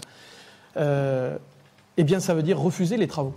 Donc, en fait, on est en train de faire des clivages, des exclusions, des distorsions, euh, à la fois en fonction de l'étiquette, en fonction de la typologie, en fonction de l'endroit, en fonction de la valeur du bien, en fonction des collectifs qu'il y a à l'intérieur. Et si on force, encore une fois, eh bien on va se retrouver dans des situations à gérer des situations difficiles, à avoir des impayés, à avoir des, embarras de relations entre les copropriétaires eux-mêmes, puis ensuite avec le syndic, et puis à la fin. Donc, ce que l'on voit, c'est quand même une marche qu'on commence à marcher. Euh, c'est génial parce que ça veut dire que la majorité des copropriétaires, 60, plus de 70, enfin 70%, sont prêts à entretenir leurs biens. Génial. Très bien, mais euh, il faut voir effectivement le, verre à moitié plein. Euh, Estelle, on, a parlé de, des aides publiques, avec toujours d'ailleurs ce sentiment que nous avons que ça n'est pas notre argent. on rappellera que tout ça, c'est l'impôt sur le revenu hein, qui le permet. Euh, et qu'il y a donc des limites, et vous l'avez dit euh, tous, et par conviction, euh, et parce qu'il ne peut pas en être autrement, de toute façon, il va falloir mettre la main à la poche. On n'a pas parlé des banques privées et de l'offre bancaire que chacun va solliciter lorsqu'il il devra la rembourser lui-même, lorsqu'il n'a pas la trésorerie, lorsqu'il n'a pas les moyens, mais qu'il faut effectivement payer des travaux importants ton regard sur euh, euh, le rôle des banques, le rôle qu'elles jouent, qu'elles ne jouent pas aujourd'hui. Moi, je n'ai pas l'impression qu'il y ait un catalogue d'offres privées pour les copropriétés euh, très fourni. Alors, il y a quand même quelques offres, mais effectivement, ce n'est pas très fourni, c'est assez restreint. Aujourd'hui, effectivement, oui, on manque de capacité à préfinancer les, les subventions publiques, les aides qui sont versées in fine. on manque aussi d'outils pour effectivement financer le reste à charge. Alors on peut être dans des outils euh, différents. C'est prêt à la consommation, qu'est-ce qu'on a aujourd'hui? individuel, oui. ou ça peut être un prêt collectif à adhésion individuelle. C'est proposé par la copropriété. La copropriété le met en place avec le package travaux. En fait, il y a des travaux, il y a des outils de financement qu'on va construire avec. Et effectivement, aujourd'hui, les AMO sont de plus, de plus en plus structurés pour apporter cette ingénierie financière. Donc non seulement servir un peu d'expert en, dialogue euh, instruction-aide, puisqu'on parlait dans le premier micro-trottoir pour reboucler un petit peu sur la, spécificité des aides et les, éléments techniques. Donc aujourd'hui, oui, effectivement, il y a des ingénieurs financiers qui accompagnent les copropriétaires, les particuliers euh, dans la préinstruction, la préparation de leur dossier pour être sûr que tout soit carré par rapport aux réglementations des organismes financeurs qui sont effectivement très spécifiques et très contraints et qui ont développé aussi cette capacité à aller chercher les outils de, financement pour soit préfinancer les aides, soit effectivement financer les restes à charge. Donc on peut aller euh, évidemment sur euh, des outils de prêt collectif à adhésion individuelle qui peuvent être proposés en Assemblée générale par la copropriété et être simplifiés dans l'adhésion et dans la contractualisation. Et après, on a le, nouveau prêt, j'imagine que c'était une des orientations de la question. Alors voilà, proposition d'ailleurs du rapport Sichel aussi, mais qui lui-même exhumait, un concept ancien, euh, le pré-avance, euh, rénovation, mutation, enfin Oui, le pré-avance mutation qui est devenu le pré-avance rénovation, qui est en fait l'idée de se dire, en fait, mon, euh, mon bien a de la valeur, je vais être amené à le vendre, est-ce que finalement je ne pourrais pas hypothéquer, entre guillemets, sur la valeur du bien pour financer les travaux et rembourser ce prêt-là au moment de, la mutation. Donc on pense euh, à ceux qui ont le moins de moyens, on pense aussi peut-être aux plus âgés. Hein, on pense aux plus âgés, on pense évidemment aux zones tendues, là où la valeur du logement est largement supérieure à la valeur des travaux et, où on sait que euh, on ne peut pas forcément, ce, serait euh, aberrant de devoir vendre un logement pour financer une cote-part de travaux, alors même que le, logement a une valeur importante, et de pouvoir effectivement maintenir des personnes qui n'ont pas forcément les moyens de financer euh, ces travaux-là, mais qui ont un appartement qui vaut largement euh, l'investissement. C'est très clair. Daniel, sur les banques et le fait qu'elles soient ou pas au rendez-vous de l'histoire de la copropriété et de sa rénovation environnementale, quel est ton avis? Tous les grands syndicats ont des, ont des liens voilà, privilégié avec euh, les, grandes enseignes bancaires. Euh, moi, je n'ai pas l'impression qu'ils se précipitent sur ce marché. Hein. Bon, il y, a eu deux enseignes euh, qui s'occupaient du financement des copropriétés. On ne va pas les citer, mais on les a tous en tête.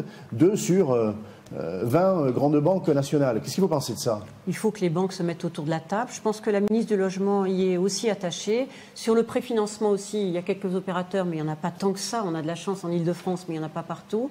Il faut aussi donc euh, peut-être regarder la réglementation bancaire. Il n'y a que les banquiers qui peuvent être autour de la table pour ça, pour regarder comment arranger et pouvoir trouver un emprunt commun et collectif, pas avec une adhésion individuelle comme ça existe. Je sais qu'il y a la question de la caution, enfin la solidarité euh, de la collectivité, qui est un vrai sujet. Il faut aussi qu'on dise euh, un copropriétaire est capable d'acheter quelque chose de façon individuelle, par exemple une voiture à 20 000 euros, mais, les, mais ça sera plus compliqué pour lui de mettre 20 000 euros dans des travaux de rénovation énergétique de son bien en habitat collectif et donc ça, il faut absolument faire passer ce message comme quoi il est copropriétaire d'un lot privé, mais il est aussi copropriétaire de codes-parts de parties communes, et donc il a intérêt à bien les valoriser, y compris les équipements collectifs.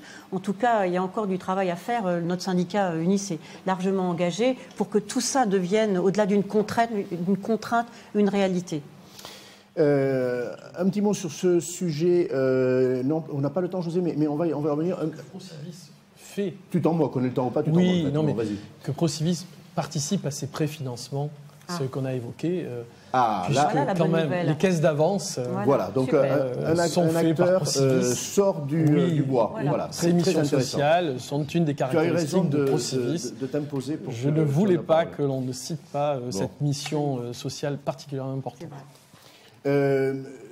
Thibault, un, regard sur, Tanguy, pardon, un regard sur euh, euh, un concept qui est sorti de travaux de France Stratégie. Ils ne s'intéressent pas tous les jours à la copropriété, alors quand ils le font, euh, il faut le retenir, qui parle de, l'idée d'un opérateur ensemblier qui serait agréé par l'État, qui serait une, solution de tiers financement. On a, évoqué ces besoins d'avance, de tiers financement. Qu'est-ce qu'il faut en penser avant qu'on ne voit une, vidéo qui va nous éclairer sur le sujet? Alors nous, on croit beaucoup à ce modèle et on travaille dessus justement avec France Stratégie. Et Madame Dubrac l'a un petit peu évoqué, même euh, presque complètement. C'est la possibilité de voter en une seule fois euh, l'ensemble des acteurs qui vont intervenir, notamment pour accélérer la prise de décision, pour avoir une meilleure lisibilité aussi. Euh, et dans le modèle de France Stratégie notamment, il y a un financement qui est fait par cet opérateur ensemblier et qui va pouvoir se rémunérer sur les gains énergétiques euh, qui vont être euh, euh, perçus par la copropriété. Donc l'opérateur ensemblier va en récupérer une partie. sous, forme de loyer, sous forme de loyer ou de redevance. Ça pose plein de questions évidemment, mais en tout cas le modèle est, en train de. Je te propose qu'une vidéo que vous avez contribué à réaliser nous éclaire peut-être mieux encore que vos propos. Le tiers financement. Lorsqu'un propriétaire ou un syndicat de copropriété envisage de faire des travaux de rénovation globale, ils peuvent contacter un opérateur ensemblier. Cet opérateur public ou privé agréé par l'État va établir l'audit énergétique et les préconisations de travaux à réaliser. L'opérateur peut réaliser lui-même ou faire réaliser les travaux par un sous-traitant. Il va également proposer un contrat de préfinancement de la totalité des travaux qui permettront de diminuer la consommation d'énergie. Une fois les travaux terminés, l'opérateur perçoit les aides financières liées à la rénovation énergétique du logement. Selon les modalités du contrat de préfinancement, l'opérateur perçoit de la part du bénéficiaire jusqu'à 75% des gains réalisés sur la facture d'énergie, et ce, jusqu'au remboursement complet des travaux. Le ménage conservera 25% de ses gains. Toutefois, en cas de défaillance et d'absence de rentabilité de l'opération, selon des conditions établies à l'avance, l'opérateur pourra recourir à un fonds financier de garantie publique.